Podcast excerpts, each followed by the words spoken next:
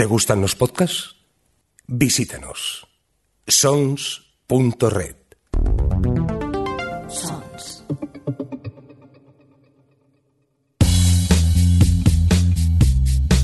Bienvenidos a O Televisión Podcast, el podcast de la cultura audiovisual.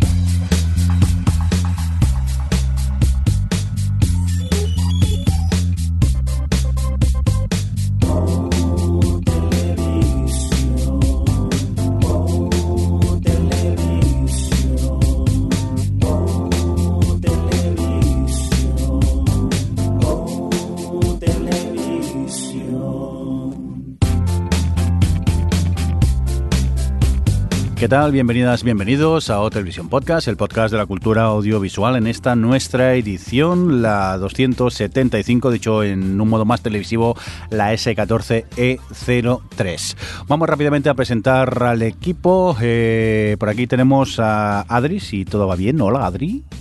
Hola, estamos en ese punto de la temporada en el que la gente empieza a pensar si sigue con la temporada o no. y luego hay otros eh, que dicen, no, no, pero a partir del tercero mejora, ¿verdad Alejandro? Sí, bueno, este es un poco el típico capítulo de la sida de relleno. bueno, que hoy es por aquí también Alex. ¿Qué tal? ¿Cómo estás?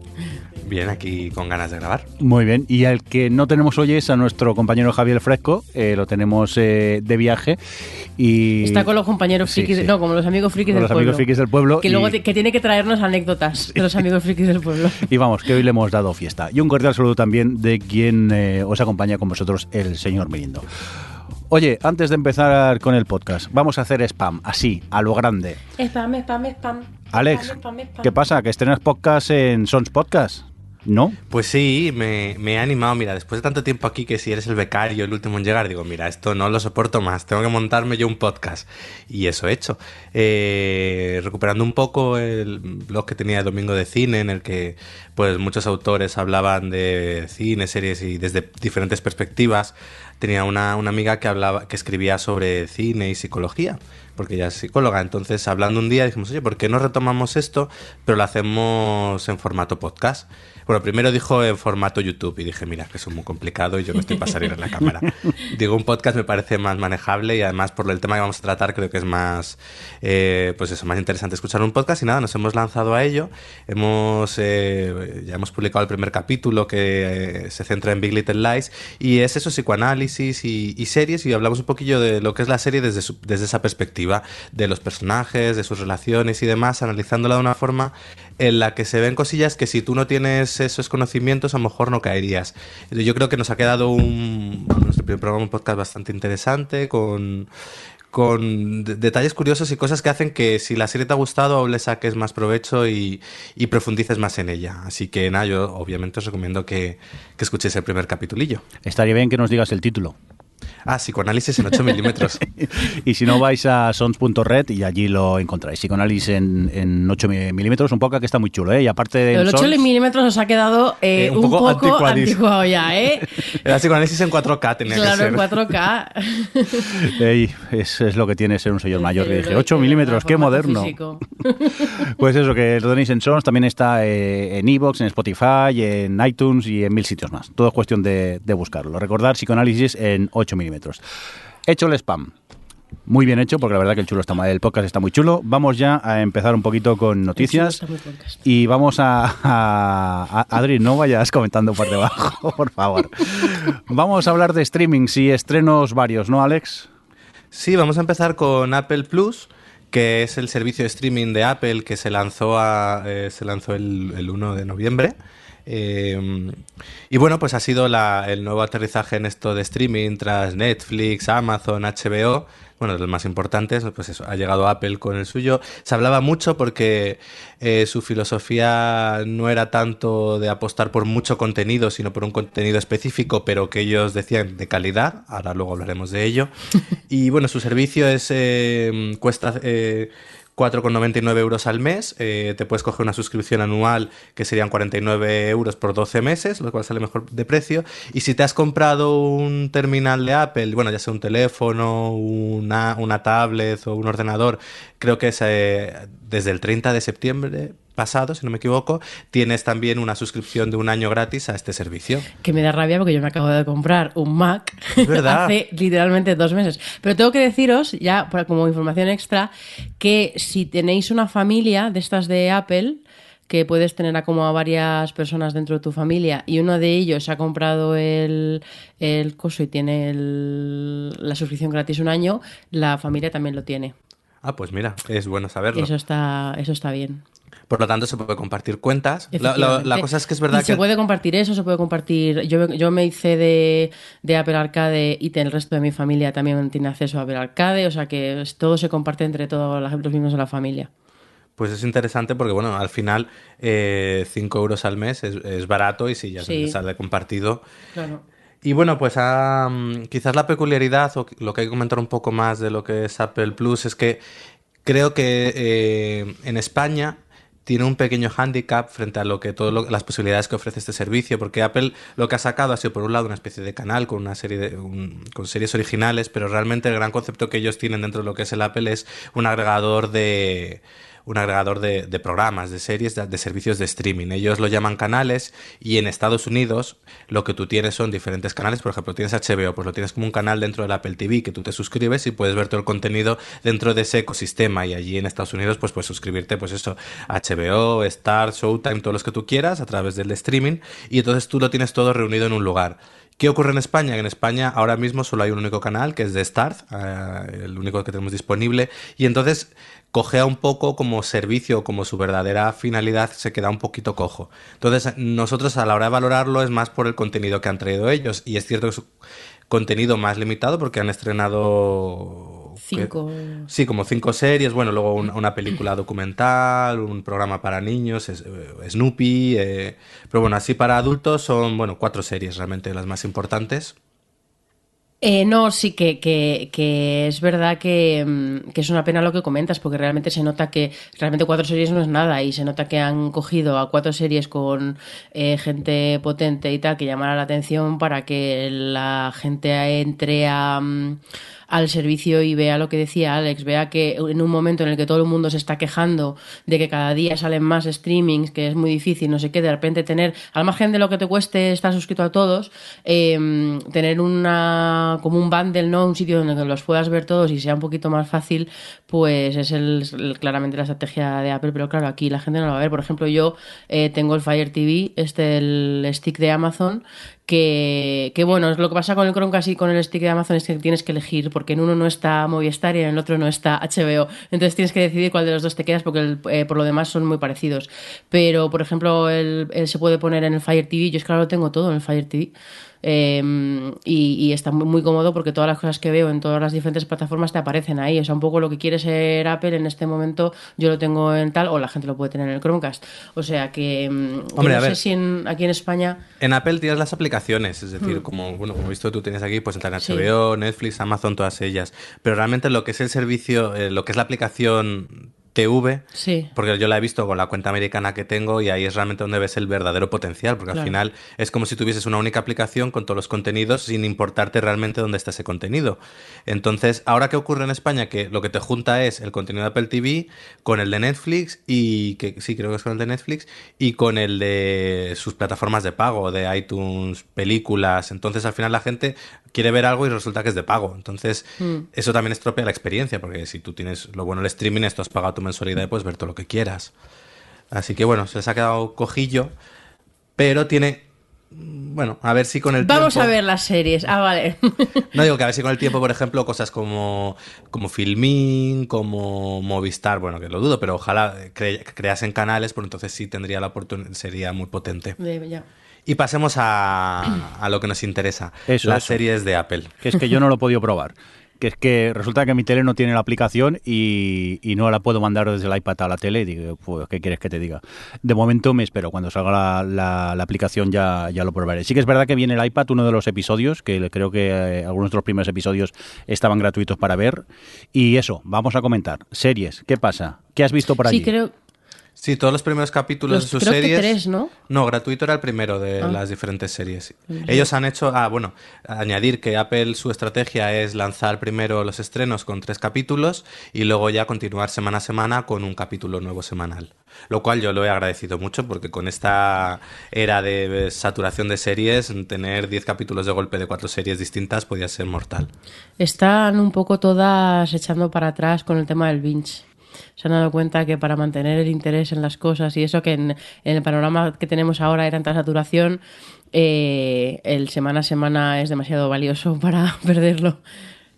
Sí, pero yo como espectador, mm, ahora que me he acostumbrado al, al, al binge, eso de verlo semanalmente a mí me da un poco de pereza, ¿eh? A mí depende de la serie. Hay series que me gustaría tenerlas enteras. Por ejemplo, Watchmen. Me gustaría tenerla entera, porque sé que cuando llegue el capítulo 8 no me voy a acordar de las cosas del primero. Porque te- es muy densa. Me encanta, ¿eh? Pero es muy densa. Bueno, también- a ver, densa, pero tiene como muchos guiños, muchas cosas, no sé qué. Pero hay otras que que no sé, que no me importa demasiado verla semana a semana y así que sea más llevadero el poder seguir las series que me están gustando. Oye, la sensación está de un cliffhanger y tener que decir, ay, no Sí. puedo verlo. Eh, quiero verlo, quiero que llegue la semana que viene. Oye, eso ya, pues parecía que se perdía. Pues mira, y yo solo Mira, valoro. mira con, luego lo comentaremos porque luego con el segundo así un poco así. Pero al acabar el primero de la materia oscura, me pasó eso. Que también es porque como hemos leído el libro y tal, pues te anticipas un poco todo lo que va a venir y ya era como, ay Dios mío, quiero que llegue la segunda, quiero que... De hecho, yo estaba en plan, lo- realmente lo que quiero es que llegue la segunda temporada, porque el segundo libro es el mejor. Pero, pero, pero sí, esa anticipación también mola de las series. Pero bueno, venga, que les nos cuente qué tal la de la sí. Venga, eh, Alex, ¿tú que la has visto? Sí, ¿de qué va? Cuéntanos. Pues sí, va de gente ciega. Bueno, realmente, mira, os voy a contar lo que es sí.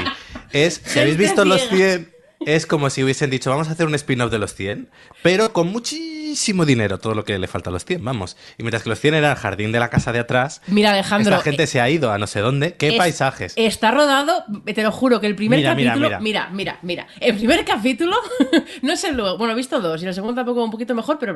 Eh, en el primer capítulo te juro que lo estaba viendo y digo, es el mismo bosque. ¿Qué pero los con más dinero. Pero- Lucía mucho mejor. Bueno, un poquito más de nitidez y eso, porque no tiene Sí, que a ponerlo ver. blurry, pero vamos, que Era el mismo bosque, pero con más medios. No, a ver, los bosques hay de Seattle. Bien, eh, sí, viene a ser, eh, bueno, viene a ser, no, es una serie posapocalíptica que nos cuenta un futuro en el que tras una epidemia eh, perece casi toda la humanidad, menos un pequeño porcentaje de gente, y los que sobreviven quedan ciegos. Entonces te cuenta cómo la humanidad ha ido ahí un poco resistiendo, naciendo ciega, todos, y la sociedad que se va creando, pues eso, en ese mundo posapocalíptico. Y un poco el punto de partida es la y que llegada... la vista se ha convertido casi hasta en un mito. Es Ya un como- mito y realmente una herejía. Mm. No se puede hablar de ello porque es como que, que es casi un, pues, pecado. Entonces, eh, la trama un poco comienza, la historia despega con el nacimiento de dos, mellizos eh, que tienen, que ven. Y a partir de ahí es un poco cómo se desencadena todo. eh. Lo que pasa que visualmente y el tono y todo al principio era como ver eso, el spin-off de los Grounders de, de 100, de los 100. Mira, el primer capítulo es ridículo. Están todos con unos acting súper son, intensos. que son ciegos. Es que ya. Bueno, ¿y qué? Eso, que, que eso no que quiere decir. expresarlo con el cuerpo. Claro, claro, sí. no sé, me pareció que. mm, Que eso, que tanto hablar de dinero y tanto alcohol, pero realmente, eh, no sé, el world building, que es lo que a lo mejor podía ser o sea, más interesante, se me quedaba bastante flojo. Y luego todos los personajes, no hay ni uno que me, que me haya llamado la atención en los dos episodios que he visto. Ah, está Jason Momoa haciendo de Jason Momoa, de Khal Drogo, otra vez, porque es básicamente lo mismo, pero Khal Drogo ciego. Bueno, pero se le perdona porque está bueno. Pues ya está, mira. que y no, a ver, yo... A ver, voy a reconocer algo. Ya he visto cuatro capítulos que hay, he visto hoy que había salido el 5 y quiero verlo cuando llegue a casa. Pero... Alex es fan. No he- yo entiendo que es una serie que no cuenta nada nuevo, es mm, pues esto, una serie apocalíptica con acción, es decir, tiene por ejemplo en el tercer capítulo una pelea que la verdad que me dejó con la boca abierta de lo brutal y salvaje que es. Ahí me, me acordé de eso que decían de que Apple iba a ser una serie familiar, eh, digo, iba a ser un sitio con series familiares y eh, ¿Qué rating tiene? No lo sabes. pues no sé, pero vamos, esa pelea era de lo más salvaje que he visto en televisión. Me quedé un poco, no, lo esperaba. Eh, pero bueno, creo que entrega una serie entretenida en la que no puedes darle muchas vueltas al world building que construyen. De hecho, hay algo muy gracioso, es que los mellizos en el primer capítulo son negros, en el segundo son... No, en el primer capítulo son de rasgos asiáticos y en el segundo son negros. y así con todo, es decir, tienes que tomarte ciertas licencias, aceptar que, bueno, que esa sociedad eh, que no ven, pues ha crecido así y creértelo todo un poco. Y si te dejas un poco llevar, la serie a Adri resulta aburrida, a mí me resulta entretenida, creo que sin contar nada nuevo está curiosa y a mí me ha gustado. Y qué bien se A ve. mí, para no, para todo lo que hay, la verdad es que no es de las que yo diga, pues voy a seguir viéndola. Eso sí, la cabecera me ha parecido que está súper bien, me ha gustado mucho.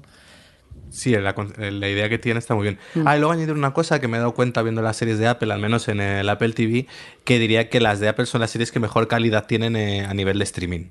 El... Bueno, luego leí un artículo que lo corroboraba, pero es verdad que se ven, vamos, como si estuvieses allí. Eso también se agradece viendo una serie como... Como si tuvieras ¿Cómo a está? Jason Momoa ahí al lado. Vamos, que yo la recomiendo si quieres ver algo sin romperte mucho la cabeza. No es ni la nueva gran serie. Es un poco a nivel, yo diría, de Vikings. Eh, que bien, pero vamos. Vikingos también tienes que hacer tus saltitos de fe para manejarla. Pues está igual. Muy bien. Oye, vamos a continuar con más series. Adri, cuéntanos este de Morning Show. Pues The Morning Show eh, es un drama mm, de gente que se toma muy en serio la- el periodismo, como en, to- en todas las mm, series de Aaron Sorkin. Es un, está centrado en un programa de estos matutino americano, como una especie de estos de talk show ma- matutino en el que hablan también de noticias y demás. Es un poco una Ana Rosa, ¿no? Sí, es un poco ese rollo. Y, mm, y, bueno, la protagonista, eh, bueno, la- eh, Jennifer Aniston es la, mm, la presen- una de las presentadoras del programa que de camino una mañana al, al trabajo Sí, se entera de que su- Perdón que interrumpa. Jennifer Aniston que se despierta a las 3 de la mañana maquillada y peinada. Está muy bien. Es maravilloso que bien se despierta Jennifer Aniston de buena mañana. te lava la boca, hablar Jennifer. bueno, eh, se va, va a trabajar y descubre que su compañero de su co-host, ¿no? Su su Copresentador. copresentador, gracias.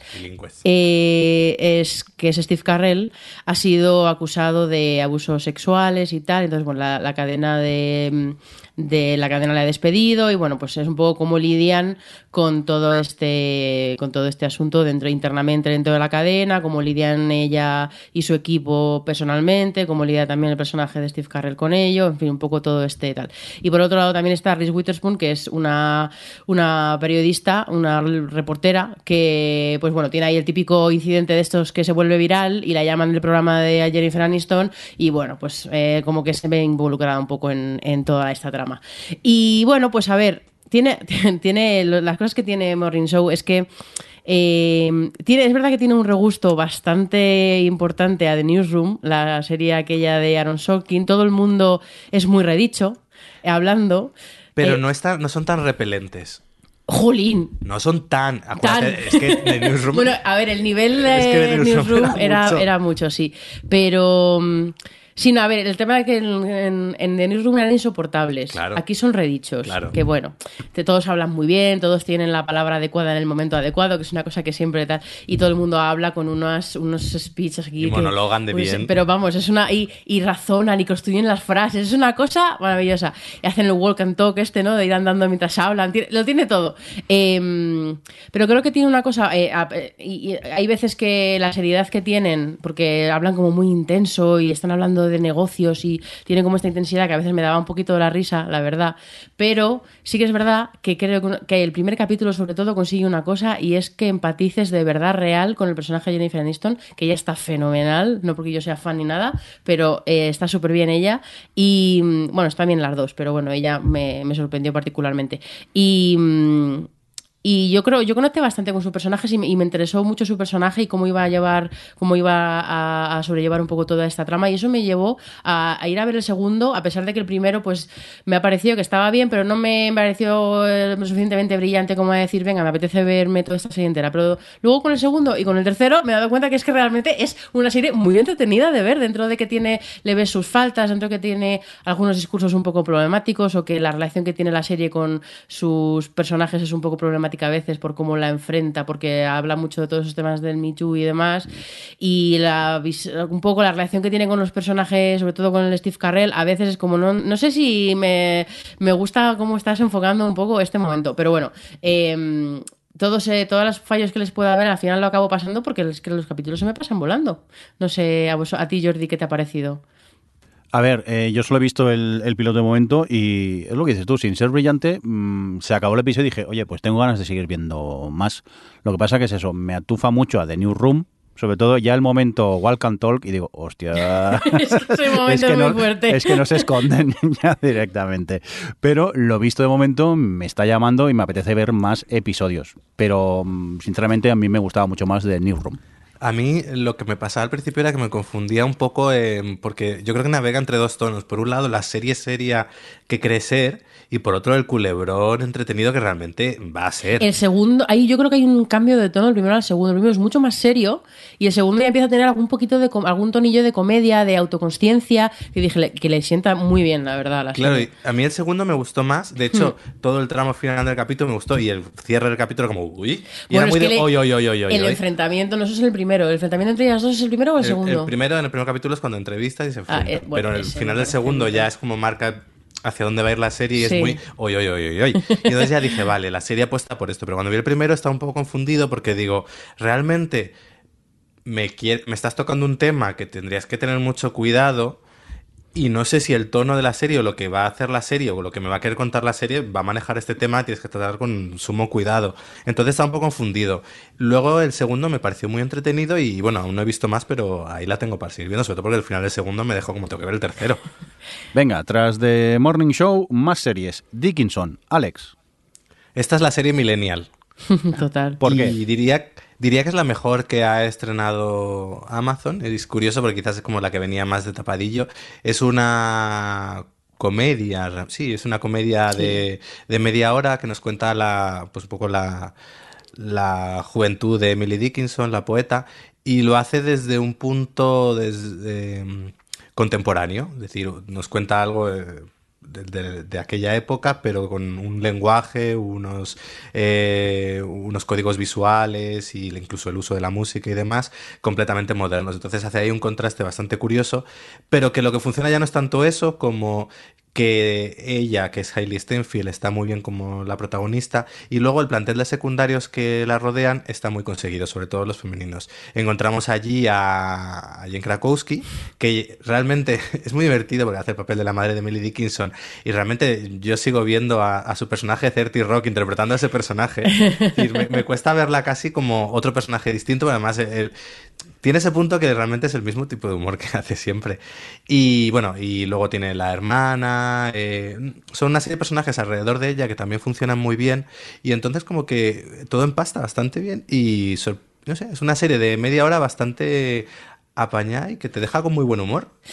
Sí, yo es que creo que es la mejor que ha puesto Apple porque es la que más carácter y más originalidad o más, no sé cómo, sí, es la que está más diferenciada un poco de tal, ¿no? A pesar de que mm, ya hemos visto este tipo de, a lo mejor de mm, series de época que, que toman herramientas contemporáneas para darle un poquito de moderneo a, la historia y demás, eh, creo que aquí funciona muy bien y no sé, ahí, y sobre todo lo que ha dicho Alex, que Harry Stenfield está fenomenal en el papel y es un personaje, y tiene momentos muy divertidos, tiene momentos muy visualmente mucho, muy conseguidos y bueno, al final también está hablando mucho de la liberación de la mujer y lo hace, lo hace muy bien con un tono eso, es, es comedia. a, Alex le costaba decir si era comedia o no, porque realmente no es que sea comedia en plan eh, vamos a hacer chistes, pero sí que es verdad que el, el ca- el carácter que tienen los diferentes personajes, la relación que hay un poco entre ellos y sobre todo el personaje de Emily Dickinson, en, eh, que es una así una joven muy rebelde y demás, que entra muy en. O sea, que por el contraste que tiene con todo el resto del mundo, pues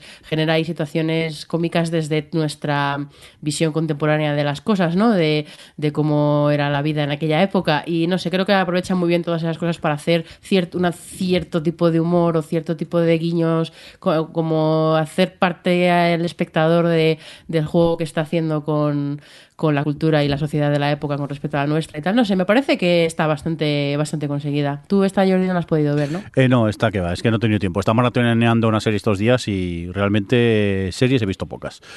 Vamos a por más. Eh, uy, que me habéis puesto mal el título, ¿no? Porque esta es For All Mankind, ¿no? Sí, para toda la humanidad, ¿no? Venga, En sí. castellano. Cuéntanos, Alex. Esta es la. Quizás era la serie que más esperaba yo de las de Apple y así un poco la que menos me ha gustado. Esta serie está hecha por Ronald de Moore, eh, showrunner en su momento de Battlestar Galactica o de ahora Outlander. Que No pueden ser más diferentes las dos. Eclecticismo. Bueno, pero bueno, yo por, por Battlestar Galactica, una de mis series favoritas, y en este caso no, la serie cogía el punto de partida de qué habría ocurrido si en vez de llegar los americanos a la luna primero, primero hubiesen llegado los rusos. Y, y bueno, entonces te plantea ese punto de partida. Entonces, mi problema con la serie realmente es que dices, vale, el punto de partida puede ser interesante, sobre todo las consecuencias, pero eh, yo veía la serie donde todo el capítulo, porque además es un- una hora y diez, los capítulos son largos y eh, los personajes, al menos los que te presenta al principio en el primer capítulo son bastante planos, eh, pues yo lo veía y decía, a ver, normalmente en, en ciencia ficción, por ejemplo, coges... eh, esta otra que también es, es un, un giro en la historia, la de The Man in the High Castle. Sí. Dices, ¿qué habría ocurrido si ganan los nazis, si hubiesen ganado los nazis? Pues bueno, lo utilizas para hacer una distopía y, y hablar sobre el fascismo, cómo afectaría, cómo tal. Pero en este caso, tú coges este punto de partida y dices, bueno, ¿realmente qué me quiere contar? ¿O a dónde quiere llegar? ¿O sobre qué quiere...? No va sobre la Guerra Fría. eh, Mm, Tampoco, al menos el primer capítulo, no hay ahí una. No hay una reflexión realmente que tú digas, ah, vale, eh, realmente estás utilizando este giro o este what if que, habría pasado así para hablarme de, yo qué sé, pues de ahora mismo del fascismo, del autoritarismo, de, o de las fake news, o de algo, vamos, a, y dices, no, realmente no. Me coge, me hace eso, pero no. Al menos en el primer capítulo, ya he dicho, no, no he seguido con ellos, pero me descolocaba mucho porque no entendía muy bien a dónde quería llegar. Entonces, a rato estaba viendo casi una especie de Mad Men con, con astronautas. Porque claro, son los años 70, están ahí, pues eso, eh, los astronautas, las mujeres de los astronautas, un poco pues toda esa mente que hay y tal. Entonces yo decía, pues, pues que para ver un Mad Men con astronautas, cuando Mad Men pues tampoco de mis favoritas, apaga y vámonos. Y si luego encima la premisa que tú partes, no, yo al menos en el primer capítulo no veo que vaya dirigida a contarme o a hablarme de algo en concreto, está un poco perdido. Luego lo consulté con, con Marina, McGuffin, y me comentó que a partir del tercero parece que lo empieza a aprovechar un poco. Pero claro, el segundo también es una hora y pico. Y ya digo, no, no aburrido, Y a Marina, pero tampoco... eh, te quiero mucho, Marina. Hay que cogerla con pinzas porque luego interesan mucho los temas espaciales. Claro. Que también eh, hay ese plus, ¿eh? Yo le he dicho que la, que la siga viendo y que luego me dé su opinión de si realmente la serie encauza. Pero sobre todo eso me resulta muy curioso porque normalmente la- el gran valor o, y una de las razones por la que me gusta la ciencia ficción es esa, es coger una situación completamente distinta y jugar y utilizarla para hablar de algo contemporáneo. Y aquí yo al menos el primer capítulo estaba un poco perdido porque no entendía muy bien qué buscaba contar con este que llegan los rusos antes. Venga, pues hasta aquí eh, estas series eh, que hemos tenido oportunidad de ver en Apple Plus, pero eh, no dejamos el mundo del streaming, porque también se ha estrenado otro servicio de streaming que es Disney Plus. Todavía no ha llegado a España, pero sí se ha estrenado ya en Estados Unidos y, si mal no recuerdo, también en Holanda. ¿Quién me quiere contar un poquito sobre este streaming? Pues te cuento yo muy rápidamente, porque tampoco hay mucho, porque como bien has dicho, eh, no ha llegado a España todavía, se ha estrenado en Estados Unidos. Eh, la, gran, la gran serie reclamo que han producido como primera mm, eh, producción propia, bueno, han hecho dos de momento solo. Una es The Mandalorian, que es un spin-off precuela, no sé cuántitos de Star Wars, ¿no? Un spin-off de Star Wars. Pero es precuela, ¿verdad? Bueno, es que se sitúa creo que después de la sexta película. Mira, basta. es que de verdad. Es que no, no. Eh, y, y luego la otra que han hecho ha sido una serie de High School Musical, si no muy mal. Bueno, la premisa a mí me, hace, me parece una cosa un poco loca realmente. ¿De High School premisa. Musical? Porque es una serie sobre unos personajes que van a hacer en el colegio un musical sobre High School Musical y a la vez es como... Es, como un- Es muy, meta. ya. Bueno, pues esas son un poco las dos que han. Las dos que han puesto así de primeras como reclamo de, producción original, pero básicamente pues el contenido de Disney Plus es el contenido de todo lo que tiene The Walt Disney Company, que son muchas cosas como Fox, Pixar, Marvel, Lucasfilm, eh, todas, vamos, en fin, mm, mucha, mucho material tienen ahí a tope. Y... mm, Y bueno, eso hasta a España y a otros países de Europa no llegar hasta marzo, el 31 de marzo de 2020, así que todavía tendremos que esperar. Eh, sé que hay gente que ya con VPNs y demás ya la ha estado viendo y esto, ya hay, de hecho, ya hubo un día que era, Twitter era un, una mina de, de spoilers de la de Star Wars. Y. Y bueno, no sé, de momento se supone que va a costar unos 7 euros o así. Yo creo que es una plataforma que, que lo tiene ya todo hecho por todo lo que tiene, sobre todo para la gente que tenéis niños y demás, que estáis todo el día con el Baby Shark, pues a lo mejor podéis poner en bucle las películas de Disney en lugar de, de la patrulla canina, pero vamos, que, que ya solo con toda la, la IP que tiene eh, Disney en su este, me parece un servicio interesante. Yo de primera no sé si me lo cogería, porque de Mandalorian, pues no sé, tampoco soy tan fan de Star Wars y me llama mucho la atención, pero no sé, ya veremos. Pero de primeras no tal, pero en algún momento en el que hagan alguna serie así un poquito que me llame la atención y luego para, si te quieres coger un mes por 7 euros, si te, apetece ver alguna de Disney, te la pones y ya está. No sé, me parece como una buena opción para tener entre todas las opciones que tenemos de streaming, no sé. A ver, Adriana, tiene Gravity Falls. Ya está todo dicho. es verdad. ya es verdad, ya con eso está, ya hecho. está todo dicho. Oye. ¿no creéis que es un error ahora que ya quizá el tema de la piratería con todos los streamings que hay había descendido que llegue Disney, estrene de Mandalorian y, no la estrene mundialmente? A ver, I see your point, pero eh, realmente creo que se juntan aquí dos cosas. Una, mi primer argumento en contra es eh, Disney es una empresa que tiene mucho dinero y habrá hecho un estudio de mercado y habrá decidido que no pasa nada. Y segundo, em, realmente creo que en España, bueno, yo solo puedo hablar por España porque no conozco la realidad de otros países con respecto a la piratería, pero bueno, que sí, obviamente sigue existiendo, creo que se ha avanzado mucho y al avanzarse tanto se ha demostrado que realmente lo que la gente lo que quiere es comodidad.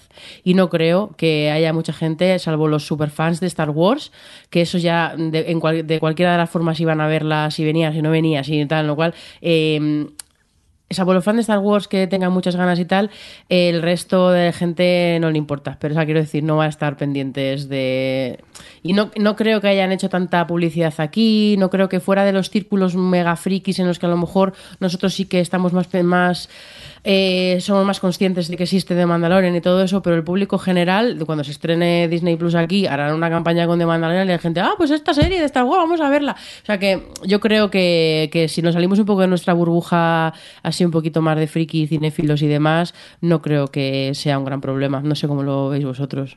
Además, yo creo que cuando llegue a, España y, esta expansión internacional le irá hasta mejor porque tendrá más catálogo. Porque yo de primeras me parece que sí, que cuentas con todo el histórico de Disney, pero lo que es novedades, mm, muy justito. Porque al final, o eres fan de Star Wars, porque si hubiesen llegado, yo que sé, hubiesen estrenado pues, con cuatro series potentes, dices, una de cada universo de los suyos, una de Star Wars, una de de, de Marvel y algo de, yo qué sé, de, de, Fox, algo de Avatar. No, bueno, eh, alguna otra cosilla. Dices, con tres marcas potentes y con todas las que tienen. Bueno, también han estrenado eh, La Dama y el Vagabundo, la película de La Dama y el Vagabundo en versión real. ¿Está estrenada ya? Sí, ahí en Disney Plus. Ah, pensaba que todavía, que, o todavía no se había estrenado, que no iba de salida, vamos. Sí, creo, creo que sí. Bueno, si no sale, pero vamos, que a la que hagas algo un poco más potente, me parece que han salido con demasiado poco.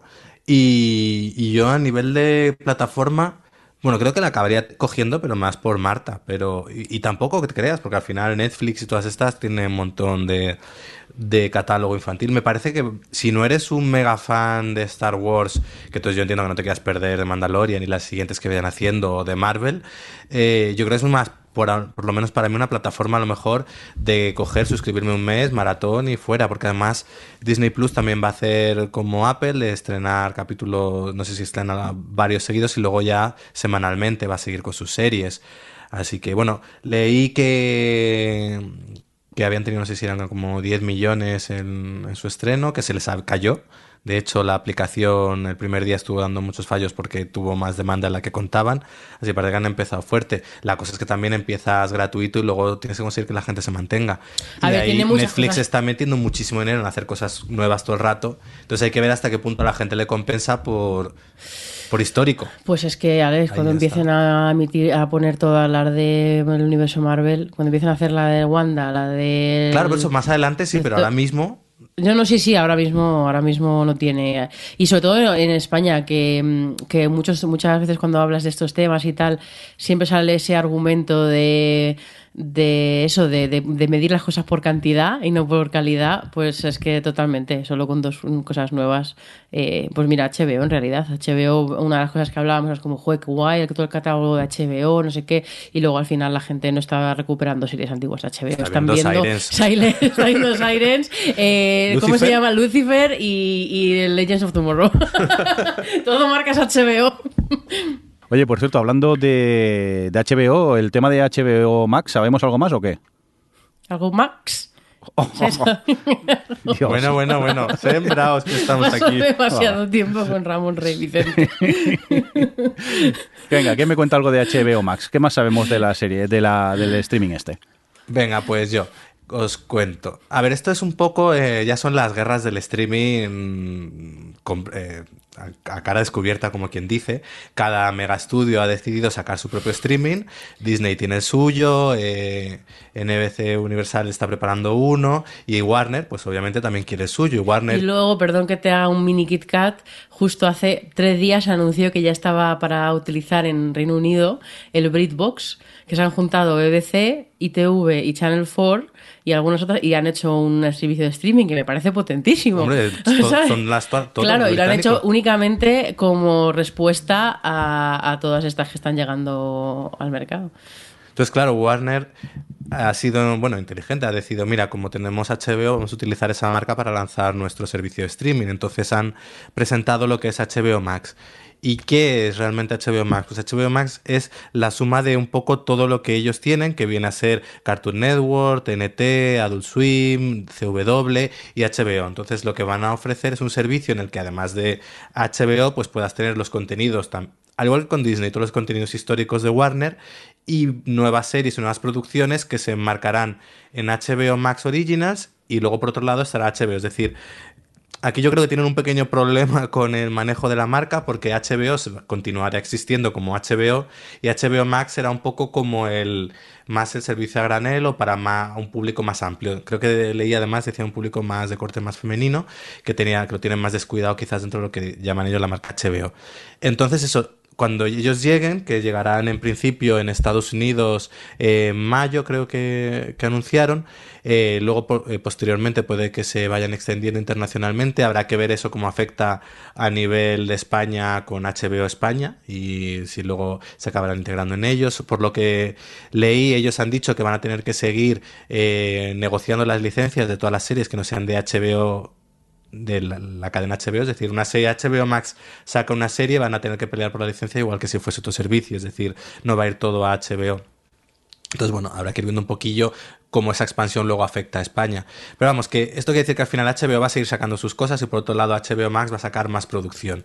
Y al final es eso, una respuesta de, de Warner a, pues a pues ahora cada uno ha decidido sacar su servicio de streaming y llegar a un punto que todo el mundo tenga servicio de streaming y todo el mundo haga muchas series y, no sé qué pasará. Explotará la burbuja por algún lugar.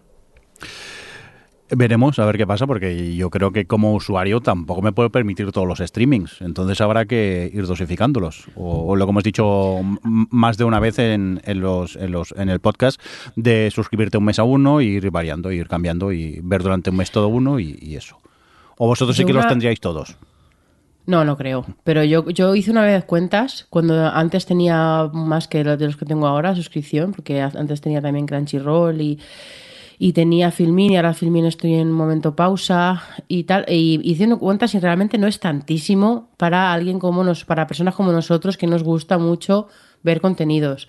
Pero, pero sí, sí, lo, lo único malo de todo esto es estar pendiente de, de suscribirte y todo. O sea, es que en el fondo para, usu- para como usuario eh, no es user friendly, no, no es cómodo, no el, el que estar atento a ver, el tener y también eso, estar pendiente de decidir, ay, si es joder, hace dos meses que, dos meses que no veo Filmin. Claro, ahí está. Es que quizá... Yo, por ejemplo, Perdón, Adri, ya no es el tema del precio, sino el tema de que eh, no tenemos tanto tiempo para estar en todos lados. no, no, totalmente. Entonces no aprovechas las suscripciones.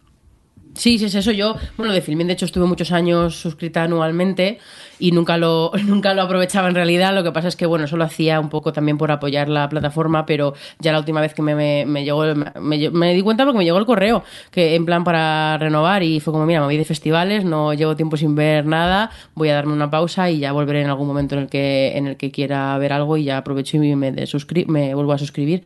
Pero, pero eso es que sí, es una cosa, es una cuestión de, pues eso sí, de no tenemos tiempo para verlo todo. Realmente, si sumas, yo creo que el total. Imaginamos que estemos, no, ya no hablo en España, Estados Unidos, porque en España hay muchos de estos, por ejemplo, que aún no han llegado. Pero en Estados Unidos ellos a que suban pueden ser 50, 60 dólares. En España incluso sería menos, porque al final a la que tienes tu Netflix, además contemos con el Netflix que lo tienes compartido. HBO, que bueno, ha subido ahora a cuánto, a 9, eh, bueno, sé que ha subido un poquillo. Eh, Amazon al final por ahora, como en España tiene unos precios son razonables, si divides la suscripción anual en por mensual, te sale tirada de precio. Y al final, pues decir, estoy pagando, imagínate, 35, 40 euros. Si también meto, por ejemplo, suscripción en YouTube compartida y demás. Claro, nosotros tenemos compartida YouTube, tenemos compartida Claro. Spotify. Sí, Y 40 sigue siendo tenemos- menos, yo creo, que lo que pagas por la tele de Movistar solo. Totalmente. Es decir, que al final eh, tampoco es tanto. Lo que ocurre es que es verdad que al final hay tanto contenido que lo, difícil es seguirlo, porque nosotros porque somos unos frikis, pero yo lo veo, en, por ejemplo, en Carlos, que cuando digo, vamos a ver ahora, por ejemplo, las de Apple, decía, vamos a ver esta de Morning Show, que le apetecía, y, dice, y se sentaban ante ti y me decía, ¿y esto dónde lo pongo? Pero claro, ya al final no sabes si era en iTunes, en Netflix, en HBO, porque si no eres tan friki de estar atento a quién te saca cada cosa, pues al final estás un poco, yo creo que con, y con todo lo que aún está por venir, estás un poco perdido de ¿y esto dónde lo tengo que ver? Entonces yo creo que también va a ser muy importante eh, el tema marcas para todos estos servicios, el ser capaz de posicionarse muy, muy, muy bien para estar tú en la mente del espectador y saber qué te tienen que poner a ti. Si no, por eso yo creo que ahí Warner lo ha hecho bien en cuanto a lo de decir, bueno, cogemos la marca HBO, lo que pasa es que está ahí que no la desvirtúen ahora con toda la producción que van a sacar, pero bueno. Yo creo que les ha dado igual. Han Claro, dicho, eh, es televisión, es HBO, es de otra época y ya está. Y la- han construido una marca muy potente y quién no va a querer aprovecharla. Yo, desde el punto de vista comercial, tiene todo el sentido del mundo. Bueno, y en España es verdad que no se ha perdido ese... La marca, pese Sí, sí, a- sí. a tener la mitad del Pe- contenido ser CW. Sí, sí. Pero yo creo que lo que funcionará serán los, los, los lanzadores, como ahora el, el, el Amazon Stick, eh, en portada te pones series de varios servicios de streaming. Tú simplemente le das y accedes a la serie si estás suscrito a ese servicio. Y creo que Sí, acabaremos de con hecho, eso. cuando empiezas a ver series, te las empieza a poner ya en la portada directamente. como La verdad es que está súper cómodo. Claro. A mí me ha dado la vida. Oye, venga, eh, vamos a dejar de hablar de series, porque ahora hablamos de pilotos todos.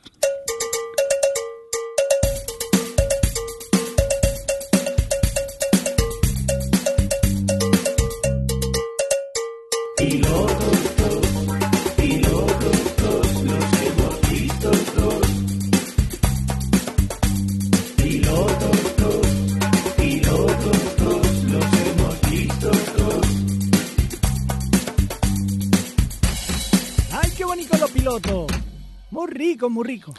Pues eso, vamos a seguir con más series, en este caso Pilotos 2, eh, que habéis tenido oportunidad de ver vosotros. Adri, His Dark Materials, cuéntame, ¿eso dónde lo podemos ver, por cierto? La materia oscura Sí. es un- una serie de HBO que, bueno, está en HBO, pero es BBC. Es coproducción, BBC Es coproducción, HBO. pues. Eh, y bueno, es una adaptación de una trilogía del mismo, del mismo nombre que a lo mejor os suena por el, por el nuevo título de La Brújula Dorada, que es el nombre del primer libro y que se adaptó a cine hace tiempo con Nicole Kidman, en el papel que ahora hace, ¿cómo se llama esta chica? Ruth Wilson. Eso, Ruth Wilson. Eh, Bocapato. Muchas gracias, me encanta esta mujer. Eh, y, y eso y nada, bueno, pues es una, es una serie que empieza en una especie de mm, Oxford alternativo. Eh, que parece un poco anclado en el pasado y en algunos aspectos y que en un mundo en el que todos los humanos tienen su, como su alma, su espíritu, no sé cómo explicarlo, se manifiesta de forma física en un animal, que cuando eres niño eh, puede cambiar de forma, pero cuando, y digamos que el paso a la adultez, a la madurez, está eh, el símbolo es que tu, tu animalito que se llama Daimonion pues toma una forma física definitiva y a partir de ahí pues te acompaña el resto de tu vida y si tu Daimonion muere pues tú mueres porque es tu alma obviamente. Y bueno pues entonces la serie sigue a una chica que, que, que vive en una universidad de de, mm, de y está obsesionada con, con, el norte y con todas las cosas que ha oído de los aventureros que van al norte y con, que hay como un hay mucha mucho misticismo dentro del universo y tal y está como muy obsesionada con este tema. Tiene un tío que viene siempre del norte y le cuenta cosas entonces tiene ahí tal. Y en medio de todo esto pues desaparecen dos niños de la ciudad donde ella está. Y bueno pues la búsqueda para empieza inicia como una búsqueda para encontrar a uno de ellos que es su mejor amigo y a partir de ahí pues el mundo como que se va, de la serie se va ampliando poco a poco, vas descubriendo todo lo que hay allí, todo lo que pasa. Y mm, bueno, yo la verdad es que tenía muchas ganas de ver eh, esta, esta adaptación porque, bueno, después de mucho tiempo de Alex persiguiéndome y de otro amigo que es súper fan para que leyera los libros, los leí, me gustaron mucho, pero me gustaron además a un nivel que yo lo leía y decía, pero ¿y esto la gente con 15 años no, estaba, no, se traumatizaba?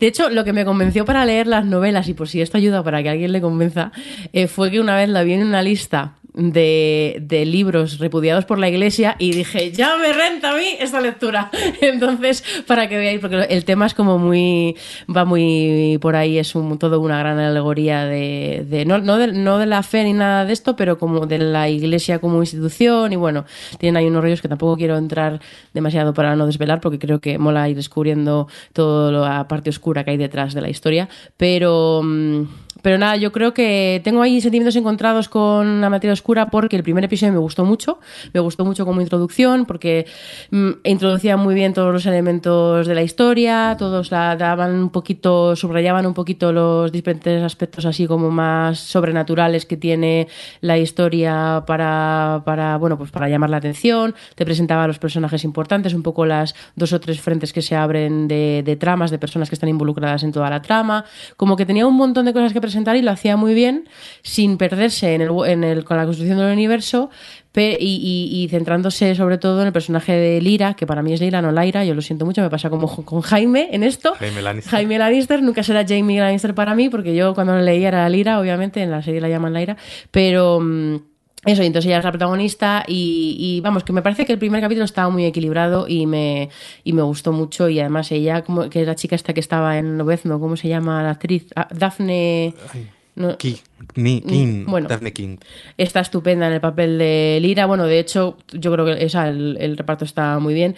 Y el segundo, le voy a dar el testigo a él porque los, dos pensamos igual, que nos ha dejado un poquito eh, así como decepcionados. Bueno, Inseguros, un poco fríos. Un poco fríos, ¿verdad, Alex? Yo creo que yo, bueno, como, Adri soy muy fan de las novelas, tenía muchas ganas de ver esta adaptación y la verdad que cuando vi el reparto y el primer capítulo estaba encantado, pero es cierto que... Por un lado, eh, realmente tengo curiosidad por, porque tú, Jordi, no lo has visto, ¿no? No has visto el piloto todavía. Eh, todavía no. Claro, porque tengo curiosidad por ver a alguien que me opine de la serie sin haber, sin conocer las novelas y todo el background, para ver mm. si la serie no puede ser un poco aburrida con tanta presentación de universo, porque el primero lo presenta muy bien, pero el segundo sigue ampliando cosas cuando yo creo que no eh, debía haberse centrado más en lo que parece que indica el primero, que es la búsqueda de ese niño. Aquí te va abriendo más cosas.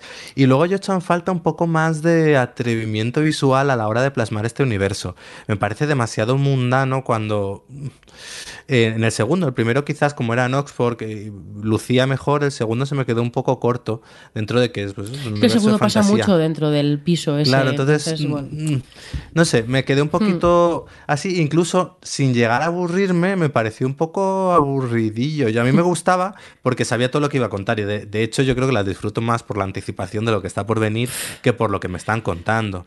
Entonces estoy ahí un poco que creo que me tendría que estar gustando más de lo que ahora mismo eh, me está gustando. Eh, le falta algo, la veo como un poco fría la serie. Pero bueno, le doy la oportunidad porque creo que tiene... A ver, es que entendamos, no, está dirigido por el inútil este que destrozó Los Miserables en Tom Hooper.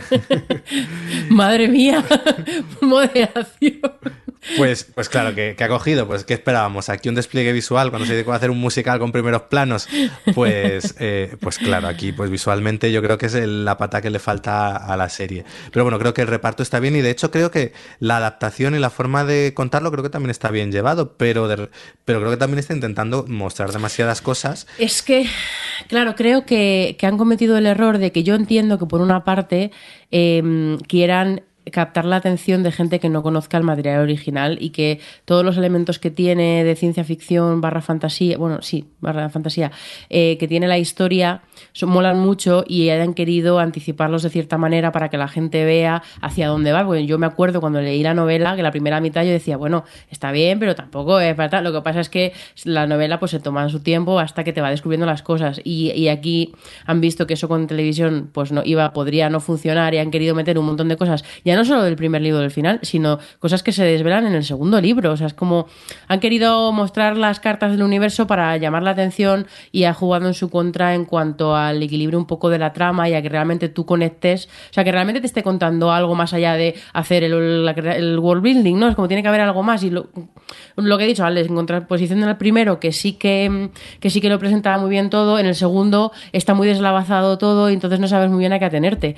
Em, Yo creo que eh, a ver, no olvidemos que las novelas, pese a todo lo que cuenta, son novelas juveniles. Esto hay que entenderlo como lo que es, que a veces piensas novela juvenil es una novela mala, ¿no? Ni mucho menos. Pero eh, tú cuando empiezas a leer los libros, pues eso, al final estás siguiendo la historia de una chica de 14 años y realmente es todo el viaje, eh, las tres novelas es el viaje de esa chica a la, a la, de madurez hacia que se convierte en una mujer adulta, en cierto modo. Entonces, eh, se va tomando su tiempo y es verdad que cuando tú comienzas las novelas, un poco como, bueno, vale, esto es una novela juvenil de aventuras, en un mundo curioso y luego poco a poco cuando hacia la mitad del libro a partir de y luego de repente te atraviesa una estaca el corazón. te, te, rompen el corazón en cierto momento y a partir de ahí ya eh, de perdidos al río ya vas viendo todo el potencial. Y aquí se nota que a ver por el presupuesto por la cadena y por lo que quieren no quieren que tú de primeras pienses que es una serie juvenil. Entonces están como dándole mucha cosa adulta eh, desvelando cosas que creo que no eran necesarias porque al final lo único que hacen es confundir más al que no sabe nada. Y, y perderse un poco cuando aquí lo que tendrían que hacer en todo momento es coger al espectador y engancharle a a, Lira y decir esto es, esto es el corazón de la serie, tú vas a ir con ella en todo momento. Entonces, a ver, se han perdido un poco. Se ha perdido porque una de las, una de las cosas que que eran así especiales eso de la, de la novela en ese sentido era que al final tú ibas descubriendo el, todo el universo de los ojos de ella y todas las, cosas que vas descubriendo las descubres porque la descubre ella. Y aquí pues bueno están metiendo otros muchos puntos de vista y todo esto.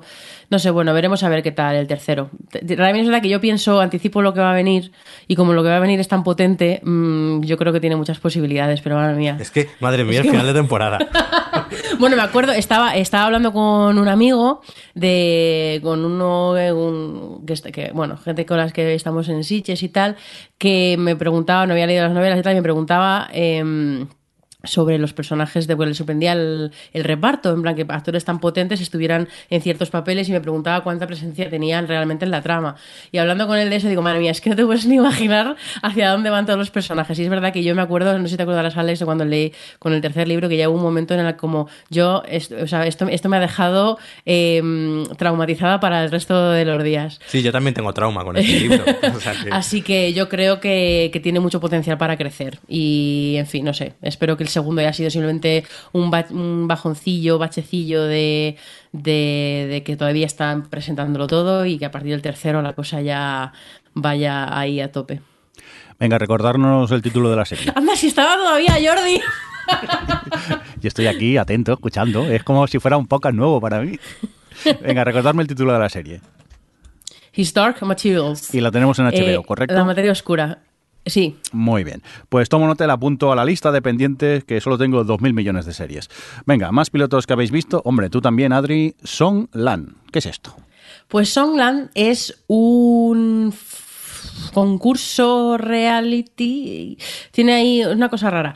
Que, mm, que, se emitió en verano y que yo he descubierto de casualidadísima, pero que es mi rollo total, que básicamente tiene, hay eh, tres productores de música que son bastante reconocidos y tienen eh, Grammys y Emmys y cosas. Y, mm, y son también eh, compositores y, y letristas y demás, que son como muy mega pros.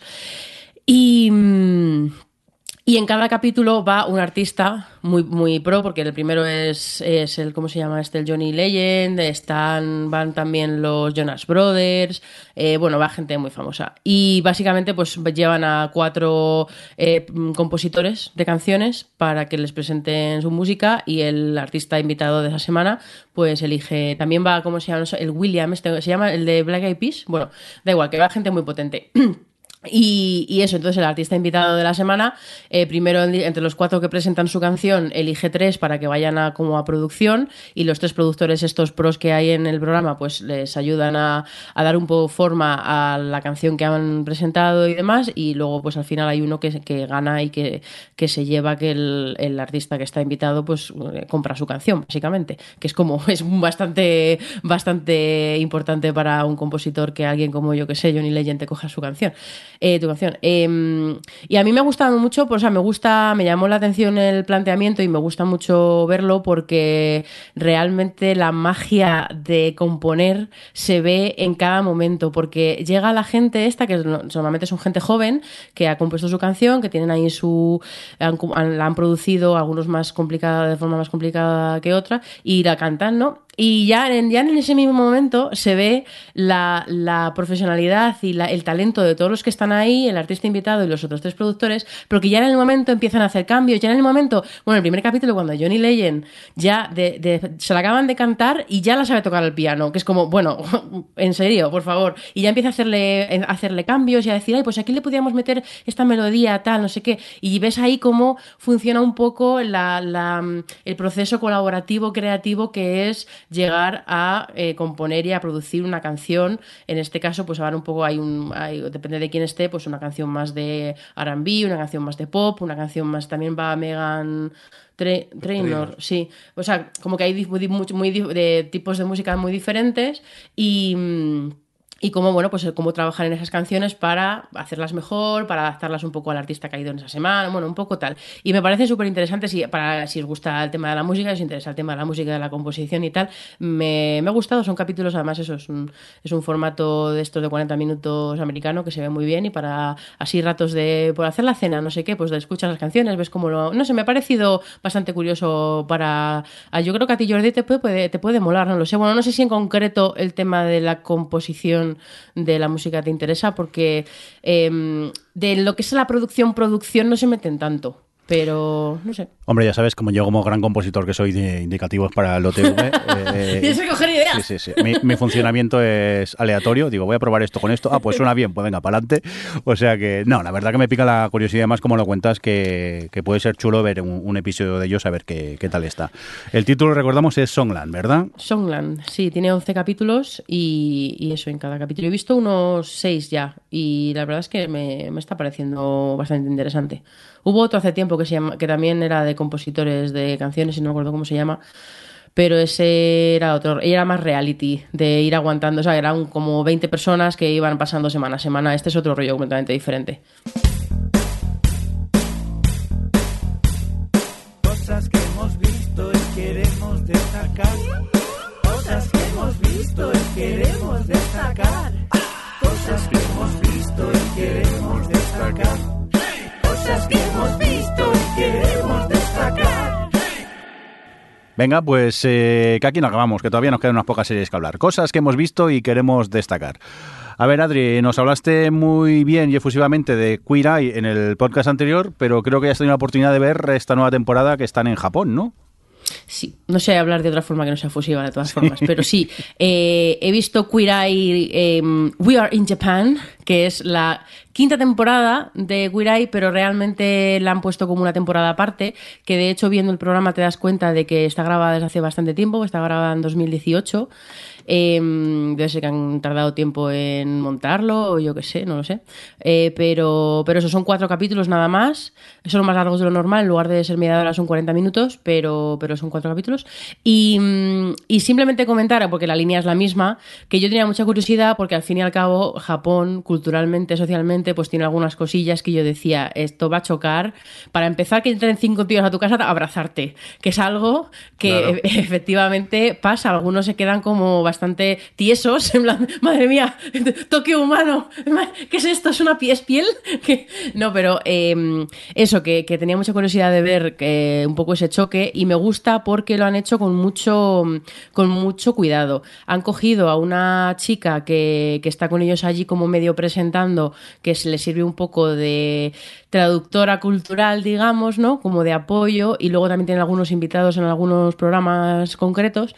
Eh, y ellos mismos son los que a la, perso- a la gente a la que están ayudando les preguntan en plan, pero esto tienes que ayudar a entenderlo porque no lo entiendo. ¿Y por qué pasa esto? Pues porque realmente eso, ves a una, por ejemplo, hay uno de los episodios que eh, la persona a la que ayudan es un, un hombre que lleva con su mujer, pues no sé si dicen cuatro o cinco años, llevan sin tener sexo prácticamente todo ese tiempo y, y no se tocan, no hablan, no se comunican, o sea, no tienen realmente una relación. Y esto es algo que es muy triste, pero es algo es eh, muy japonés y es algo que vemos mucho en todas las cosas que nos llegan de allí. Y eh, bueno, yo creo que en algún momento del podcast se ha recomendado aquel documental del, país de los sin sexo, que es una cosa de con el tema, como son tan reacios al, tienen tanta represión con el tema del contacto físico y tal, pues al final se ve muy, muy. mm, eh, afectada su, su- la intimidad que tienen entre, entre parejas y demás. Y es realmente demoledor ver eh, culturalmente lo que tienen en la cabeza y que realmente cuando ellos hablan y se sinceran, eh, cómo son conscientes de que tienen todas esas barreras, pero que luchar contra ellas, sobre todo, tienen mucha barrera social en la que lo dicen por lo menos tres de los cuatro que, que yo recuerde ahora mismo de, de las protagonistas de los episodios que, mm, que en Japón lo que te empuja la sociedad siempre en tu, todo tu entorno todo el rato es a que te mimetices con los demás y a que no destaques, a que no, no eres un... O sea, el Japón es todo lo contrario de Estados Unidos, no es una cultura individualista, es una cultura eh, pues homogénea en la que todo el mundo tiene que ser igual y en el que destacar tal. Por ejemplo, la primera, el primer capítulo es una mujer muy mayor que le gusta vestir con ropa alegre, que le gusta ser como que... y le gusta de, cier- de cierta forma que las mujeres de su edad eh, pues no está aceptado socialmente y tiene ahí como, bueno, aparte de que tiene un montón de, de trauma con una cosa que pasó por su, por su pasado y demás, pero bueno, luego hay otra chica que, que, mm, que que bueno, pues tiene ahí mucho problema, o sea, como mucha eh, trauma con su físico y con la relación con su madre, y sobre todo va el programa sobre la relación con su madre, y te das cuenta que no hablan y que nunca se han hablado de lo que les ha pasado, de lo que le pasa a la niña que, sufría bullying. O sea, te das cuenta que es que los japoneses no hablan, y incluso la madre, en este caso, que la ponen un poco medio villana en el episodio, bueno, villana, pero, pero sí que ellos encaran un poco a la madre y le dicen, eres un poco dura con tu hija, porque es que es verdad que lo está siendo, y ella dice tranquilamente, es que aquí no hablamos estas cosas y aquí no sé, aquí no vengáis aquí con vuestras cosas de americanos, porque tal, y, y no sé, me, me parece súper interesante, si para lo que, Jordi me está odiando porque estoy dando golpes, Em, si os gusta ver eh, Tokio, eh, la jolín, la esta que nos gusta, nos hablaba, Tres House,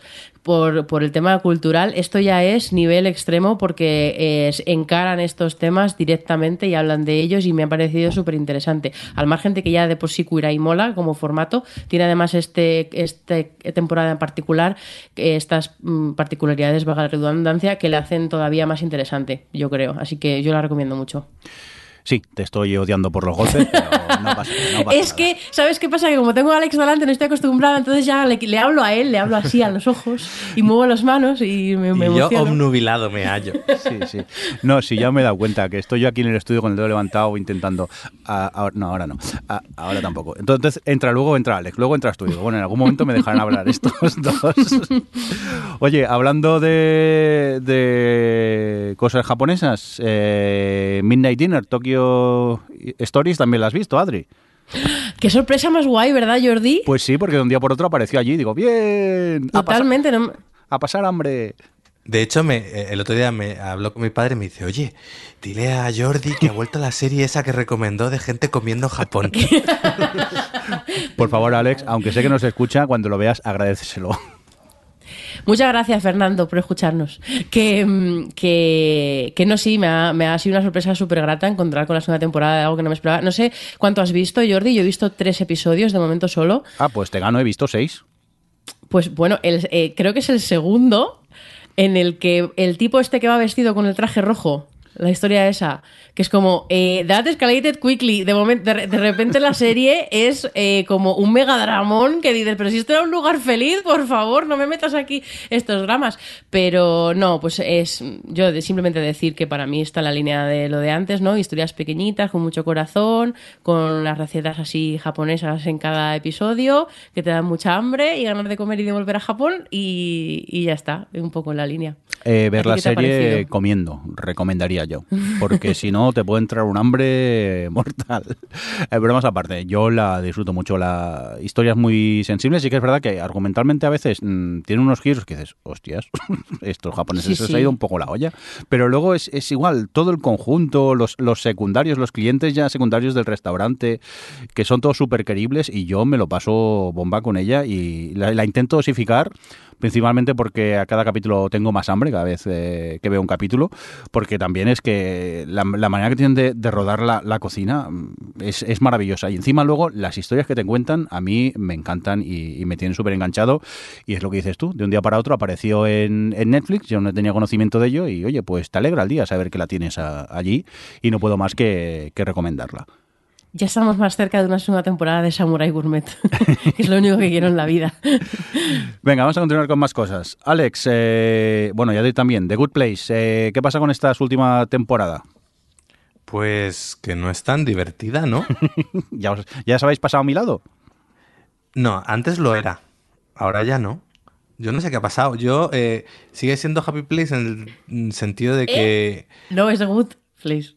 Bueno, ignorando esto, Tan, tan, tan, tan. Por favor, pa- parar a Adri, parar a Adri, por favor. como no está Javi, la ha cogido de relevo. Sí, sí, sí. No, a ver, sigue siendo. Los personajes siguen siendo entrañables y tal, pero no está funcionando tan bien. Yo creo que algunos de los. No sé. mm, no es- que no está siendo divertida. Yo creo que han cometido un error. Para mí, el error es. Al margen, porque, a ver, el, el error es que no es divertida, como dice Alex, que no, que ha perdido un poquito la gracia. Pero creo que pa- en parte esto ha pasado porque se ha vuelto tan seriada, está tan preocupada por la trama esta que se han inventado de querer convertir a estos en buenas personas, que, que no- los, los que han elegido no son personajes tan graciosos ni Es tan interesantes. Hem- hem- han perdido protagonismo los protagonistas reales de la serie, que, que son los que queremos y son los que nos hacen gracia. Y, no sé, y en- en otras temporadas, en la segunda, en la tercera, cada capítulo era como prácticamente casi un reset, en el cada capítulo no sabías qué te ibas a esperar, cada capítulo tenía una razón de ser por sí misma, tal, y en este está tan seriado, tan, están tan metidos en esa trama que no es tan interesante en realidad, eh, y tal, que no sé, yo estoy bastante sorprendida porque me ha parecido, porque hasta ahora me estaba encantando, bueno, ya lo sabéis, y me ha parecido un bajón de, de pues eso, de, de comedia y de tal brutal con respecto al anterior. Sí, qué pena. Yo me he visto los dos primeros y yo ya sabéis que mm, no es una serie que, que no me guste, porque realmente me gusta, pero tampoco me ría tanto como vosotros. Y sí que es verdad que tengo la sensación de eso, que se me han hecho un poco, un poco costa arriba esos dos primeros episodios y de momento la tengo un poco aparcada. Y imagino que en algún momento seguiré, pero ahora mismo no me apetece mucho seguir con, con ella. Oye, eh, vamos a seguir aquí con el guion. Mm, mira, está bien. Eh, Horseman es tan, tan maravillosa que en el guion nadie ha puesto quién la ha visto. Haber sido yo. Perdón. ¿Qué tal, Adri, esta última temporada? Bien, bueno, es la primera parte de la última temporada. Simplemente decir, porque claro, estamos en una sexta temporada, no puedo hablar mucho porque tendría que entrar en spoilers y tampoco es plan, pero simplemente comentar que Bojack Horseman sigue siendo una serie maravillosa con un desarrollo de personajes espectacular y de los mejores que de, yo creo de los últimos años y esta temporada sigue siendo igual. Eh, cómo juegan además con la estructura de los episodios y con la y con la narración siempre todo el rato en cada temporada se inventan cosas nuevas y me parece eh, espectacular eso cómo se cómo se renuevan a sí mismos y cómo exploran diferentes formas de contar las cosas y de explorar sobre todo la psique de sus personajes que al final es de lo que se trata. Y luego como pues como siempre tienen todo ese mundo meta referencial de Hollywood demás y, y todas las los guiños que tiene en el trasfondo, pero bueno, que al final eso es una cosa secundaria que se disfruta mucho, pero es secundaria y, y lo principal son los personajes y yo tengo muchísimo miedo porque esta primera mitad ha sido para lo que es Boya Horseman moderadamente optimista, así que me espero lo peor en la segunda mitad, que ya es el final de la serie. Eh, pues creo que esta serie me va a romper el corazón una vez más y definitivamente con la segunda mitad. Espero que no, porque seguramente, hablándolo con mi hermano y también mi hermano barra historiador oficial del podcast, eh, Correcto. Que, él decía, es que esta serie va a acabar con Boya suicidándose. Es como, a ver, yo espero que no. Quiero decir, entiendo que, mm, que la serie, el tono que ha tenido siempre y la, el pesimismo, el nihilismo que tiene con, con, la vida en general, pues está ahí. Pero creo que ha habido una evolución y yo espero que, que esta primera mitad, que es un poquito más optimista, no sea simplemente el, como digamos, como dicen, ¿no? La calma antes de la tormenta. Yo espero que, la, aunque haya tormenta en la segunda mitad, sea una, un chubasco, porque no me apetece que sea una cosa como eh, muy deprimente, porque necesito cosas bonitas en mi vida. Pero mm, sobre todo lo que pasa es eso, que ya quiero mucho a todos los personajes y no quiero que sufran más. Pero en fin, no sé. Si, si no habéis visto Boya Horseman todavía a estas alturas, no sé qué estáis esperando. Venga, y dicho eso de Bojan Horman, dejarme a mí un pequeño apunte. He tenido la oportunidad de ver la segunda temporada de The End of the Fucking Wall, eh, que la tenemos en Netflix, y he decir que eh, es, eh, es más de lo mismo, que por un lado no es, no es malo, porque me lo he pasado muy bien viendo la serie. Lo que pasa que quizá ese factor sorpresa que me dejó completamente descolocado en su primera temporada aquí ya no me sorprende tanto la, la serie. Aún y así, sus dos protagonistas eh, me encantan, siguen igual de mal que en su primera temporada y lo que me cuentan está bien, pero sí que comparado con su primera temporada eh, es un pelín más floja la, la serie. Pero a, a, grandes rasgos me ha gustado mucho esta segunda temporada. Y como siempre, de esta serie, la selección musical. La cosa más maravillosa del mundo. Yo quiero darle un abrazo al señor o señora que se dedica a buscar la música para esta serie, porque es, eh, es maravillosa y, y súper acertada en todas las escenas. Y dices, es que es la canción perfecta para lo que estoy viendo en estos momentos. Y eso, mmm, recomendable, pero que me ha sabido un poquito a poco. Es curioso porque The End of the Fucking World fue una de mis series favoritas el año que se estrenó y con la segunda temporada me da una pereza que me muero porque me da la sensación de que no me va a aportar nada. Bueno, un poco lo que dices, lo que estás comentando, que, que eso, que, que tiene más que contar sobre los personajes y sobre, no sé, era, fue algo tan pequeñito, tan especial en sí mismo que me da hasta pereza ponerme. Correcto, aparte del final de la primera temporada tan redondo acabar como acababa, que quizá continuarla no era necesaria, pero bueno, ya que la tenemos la he visto, pero eso, me ha sabido un poquito a poco. Ojalá hubiera sido mejor. Venga, vamos a por más cositas. Hombre, Adri, has, aca has bueno, acabado Cristal Oscuro. Adri y Alex. bueno, sí. Le, le, le, voy a dejar que empiece Alex, porque ya has visto el final, ¿verdad, Alex? Sí, ya lo he visto. Como ya hablé tanto, voy a dejar que hable Adri. Vale. Espero que sea para darme la razón. bueno, tengo que decir, cuando hablamos en su momento, y Alex habló como si fuese la segunda reencarnación de Cristo, en lo del cristal oscuro, de Cristo oscuro. Eh, este, fatal traído este chiste. Eh, no, lo he intentado. Eh, yo iba por el capítulo cuarto, creo, o el quinto. Y había visto muy poquitos. Y tengo que decir que, que, bueno, que quizá no estoy en el sitio en el que está Alex eh, ahora, ya después de haber visto toda la temporada, pero sí que es verdad que mi, mi, gusto por la serie y mi conexión con los personajes y mi estar totalmente dentro de la historia eh, fue creciendo con cada episodio todo el rato. Eh, ya para en el cuarto pasa una cosa que es como, ya me di cuenta que me, de verdad me estaban... me, me, me preocupaban mucho los personajes, ¿no? Que al final ese es el punto clave. Pero es que en el capítulo 7, yo era, yo estaba aquí, living en el sofá, eh, viviendo con cada giro, porque es un capítulo que pasan muchísimas cosas, que toma giros bastante chungos además, y, y que además esto tiene sus puntos de un poco de fantasía épica, sus puntos de, de magia, sus puntos de. Hay un momento, una escena de, de, completo terror que me fascinó. O sea, tiene un montón de elementos y ya ahí fue cuando le mandé un WhatsApp en plan, acabo de el 7 y ya estoy all in. y luego el final, bueno, ¿qué te ha parecido a ti el final, Alex? Jolines, es que tampoco. No era lo que esperaba de final, De hecho, espero que haya segunda temporada. Bueno, luego he estado viendo el cómo se hizo y ha sido insultantemente cara la, la serie. Se ve. tengo que ver, se me ha olvidado, es verdad. Sí, Todo pues, el mundo dice que está muy bien, ¿no? Que, que lo que cuentan así un poquillo. Claro, ves realmente todo el trabajo que lleva a hacer todo ese universo, que cómo lo decidieron hacer de forma manual porque vieron que no les funcionaba en CGI. Y entonces, eh, pues eso, todas las marionetas, cómo son el, el hacerlas, que cada una tiene una parte robótica, cómo luego las personas, los marionetistas las tienen que manejar, que yo no sé cómo pueden estar jornadas de ocho horas con el brazo en alto manejando marionetas, cómo tienen que aprender a mover, bueno, como pues eso, el trabajo de un marionetista, que es eso, el darle vida, el que se muevan de una forma, porque ellos, aunque luego los diálogos se, se, se doblan por los actores, pues ellos cuando hacen la escena pues lo hablan, lo tal, como por ejemplo... eh, me gustaban los Skeksis, que son los malvados, que son enormes, pues se mete el marionetista entero dentro con una pantalla para ir viendo lo que van grabando las cámaras y poder ir actuando un poco en función a lo que se está rodando. No, es alucinante ver... eh, Y el mundo maqueta tiene que ser espectacular Sí, bueno, también, ¿no? maqueta y mundo construido, porque claro, muchos de los Claro, sets están todos gigantes. construidos, además para meter las cámaras están todos como elevados, para poder meter las cámaras y a las personas. No, es alucinante el, el nivel de, pues eso, de trabajo, de cuidado, de cómo además cogieron a- al mismo que diseñó para la película y bueno, y ahí estaba su hijo, que además curiosamente su hijo, eh, del dibujante un poco que eh, diseñó todo ese universo, era el niño que salía en, dentro del laberinto, que había crecido y ahora pues trabajaba con su padre y son pues eso los que van diseñando todo ese universo a nivel artístico.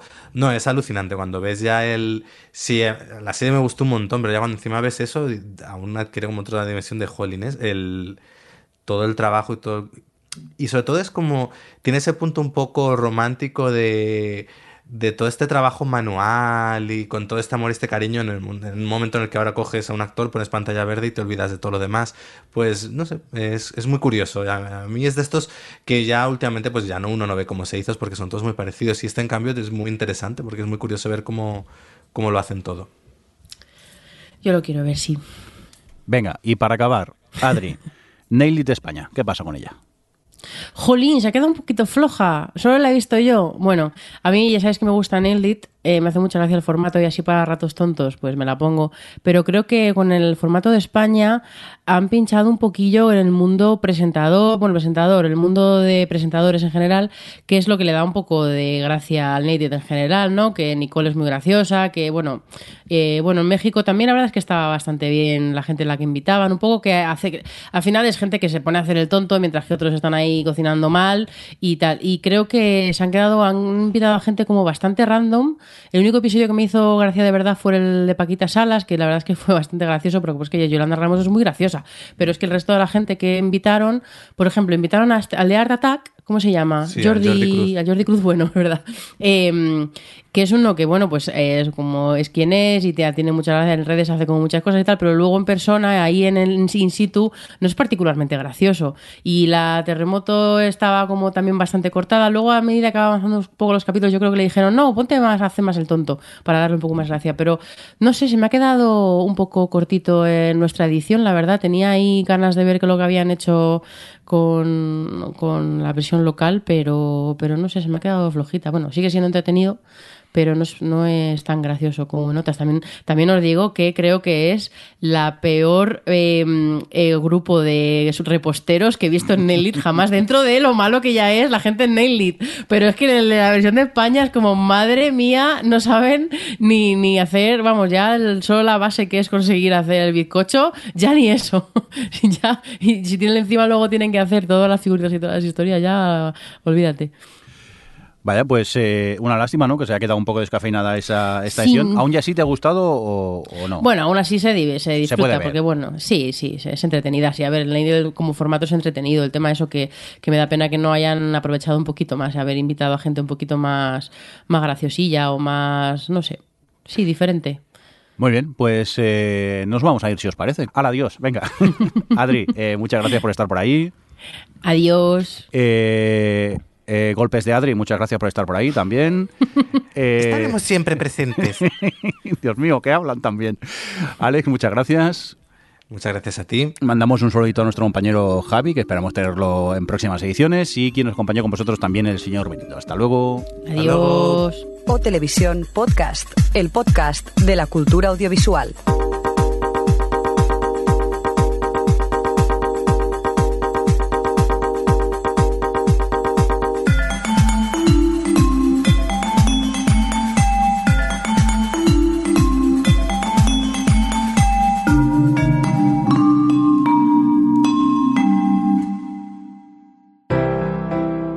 En Sons hay podcast para todo el mundo. ¿Conoces Librorum?